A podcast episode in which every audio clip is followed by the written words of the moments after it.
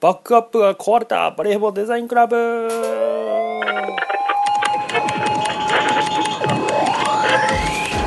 はいどうも、えー、バレーボーデザインクラブ。すみません。2週間、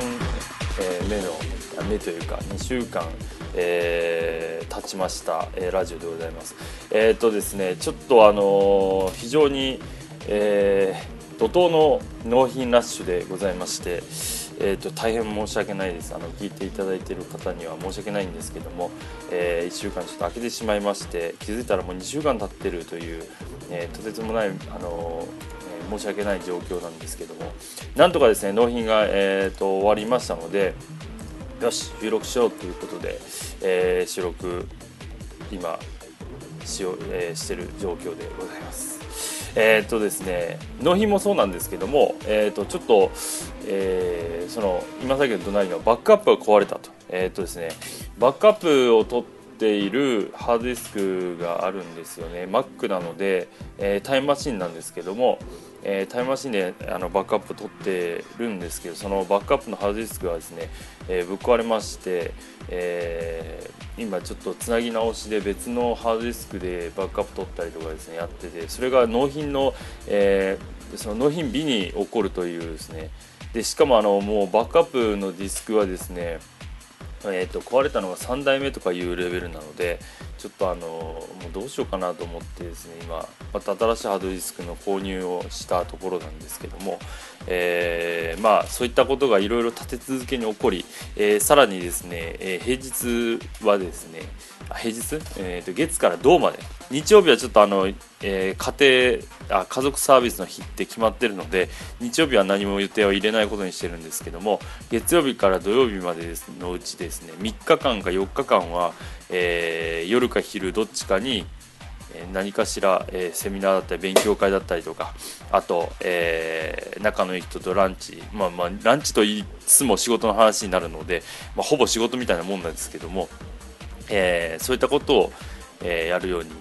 えー、しているのでしているというか好きでやってるので ちょっとですね、あのー、作業時間が非常に短いんですよ。で、まああのー、まあまあだから逆にね、よく言えばあのプレッシャーかかって非常に作業効率上がるのでいいんですけども、まあ、休憩がない状態でずっとぶっ続けでやってたのでもうあのすっかりラジオを収録することをですねあの頭の隅にありながらも実行できてない状況でですね、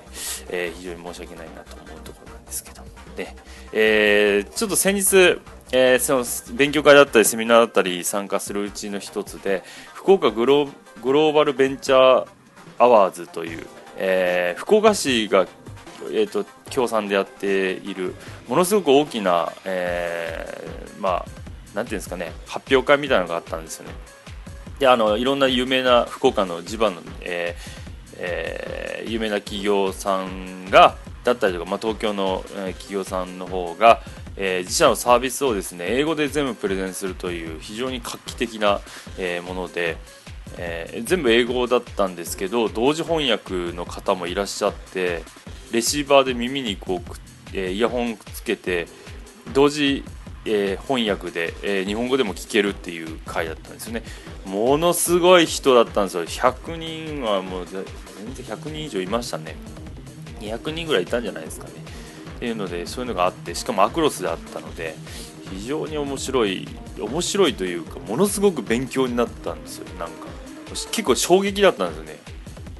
もうその自分のサービスを自信満々にしゃべるだけでなくそれが全部英語というですねとてつもないなんかこう見てて刺激になる、うん、かっこいいなと思いながらですね。で質問も全部英語なんですよ。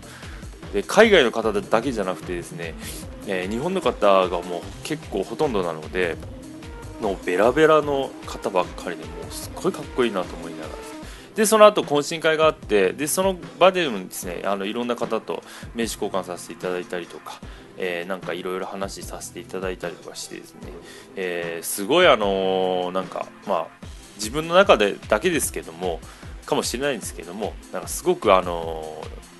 何て言うんですかね将来的にも、えー、まあ講師ともになんかちょっとあの面白い話だったりとか気が合ういそうな方がですねあのいらっしゃってその方として出会うことができたので、えー、すごくあの本当に良かったなと。今ちょっとなんか勝手に福岡市に感謝してる感じですね。本当行ってよかったなと思ってですね。でこういったまあ大きなやつっていうのはやってます。あの結構やってるので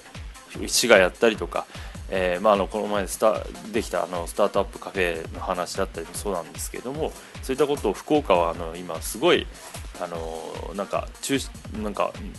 全国でも珍しいレベルでなんかむちゃくちゃいろんなことをやってるのでぜひこういう情報を集めて参加していただければなんかいいのかなと思いながら。やっております。で、えーと、その中で僕がちょっと今思ってることがあってですねちょっとセミナーを開こうと今思ってまして、ね、あの講師にちょっと呼ばれることが多くなってきたのでちょっと講師業もきちんとやっていきたいなと思ってですね。であのデザイナーとかプログラマーになりたい学生を呼んで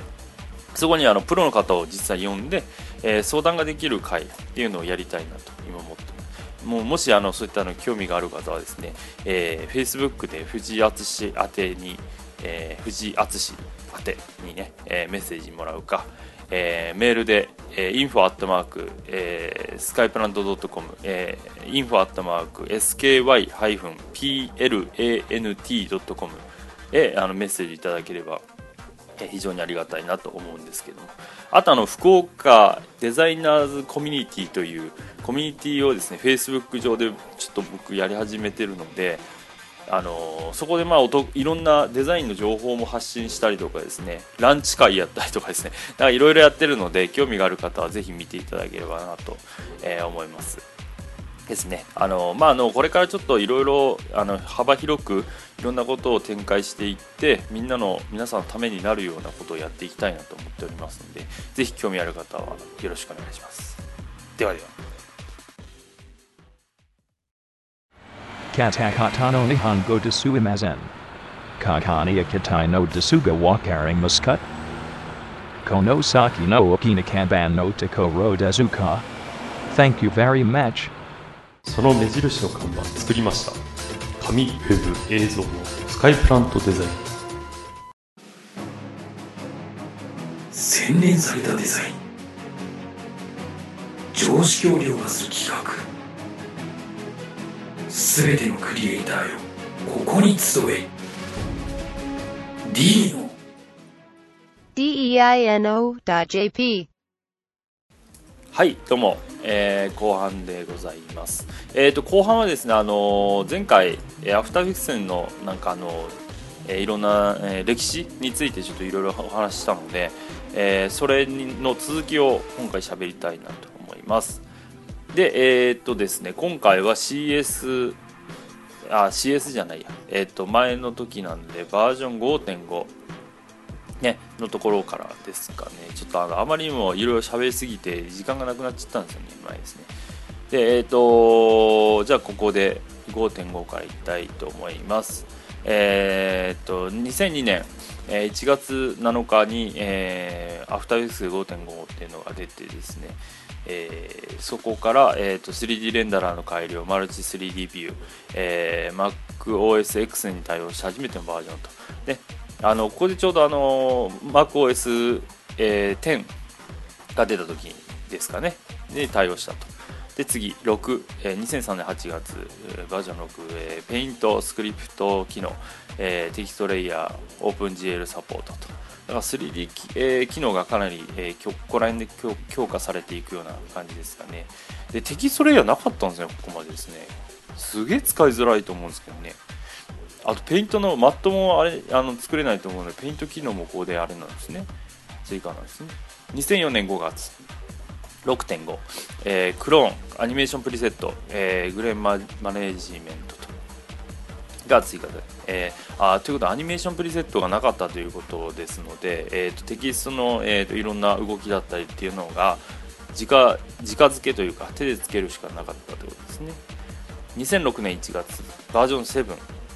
えー、新しいドッキングパネル UI、えー、32ビットカラー対応、えー、ディスプレイカラーマネジメント、えー、 Premiere Pro の、えー、 Dynamic Link 機能、えー、スペイン語版およびイタリア語版が、えー、初めてリリースと、ねえ、っていうことです。2007年7月2日、えー、CS3 ここが CS3 っていう名前、まあ、8バージョンで言うと8なんですけど CS3 ですね。シェイプレイヤーパペットツール、えー、ブレインストーム、えー、Adobe クリップノーツインテルマークに対応して初めてのバージョンああなるほどなるほど。ここであれですねインテルマーク対応で、えー、あここでシェイプレイヤーってなかったんですね。